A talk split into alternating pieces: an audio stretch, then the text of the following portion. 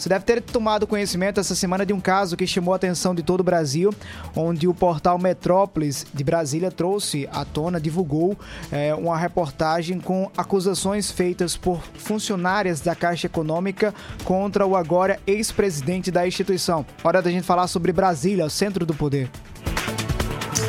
Hora de Brasília.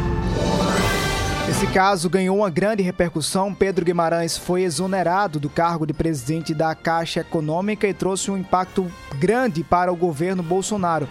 Mas também acendeu um alerta e uma discussão sobre esse tema. Como é que as pessoas que são vítimas de assédio, seja ele moral ou sexual, no ambiente de trabalho, devem prosseguir? O que é que elas devem fazer? Gravar? Denunciar? A quem denunciar? Quem procurar? A gente vai agora à redação do portal Mais PB acionar Roberto Tagino. Boletim da Redação.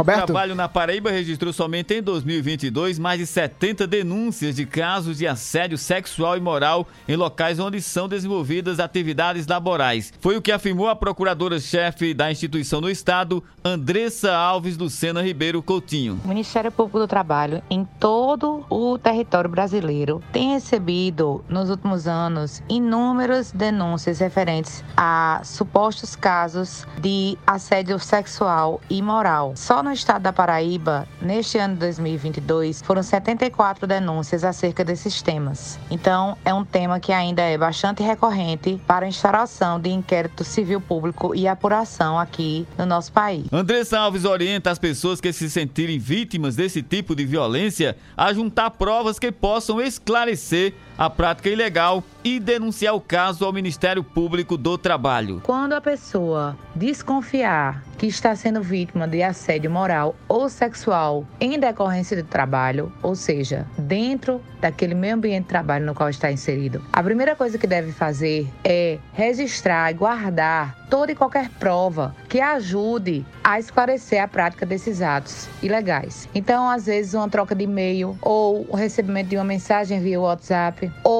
até bilhetes escritos, testemunhas, Todos esses meios de prova são extremamente importantes para que o Ministério Público possa realmente apurar e confirmar a prática do assédio moral ou do assédio sexual.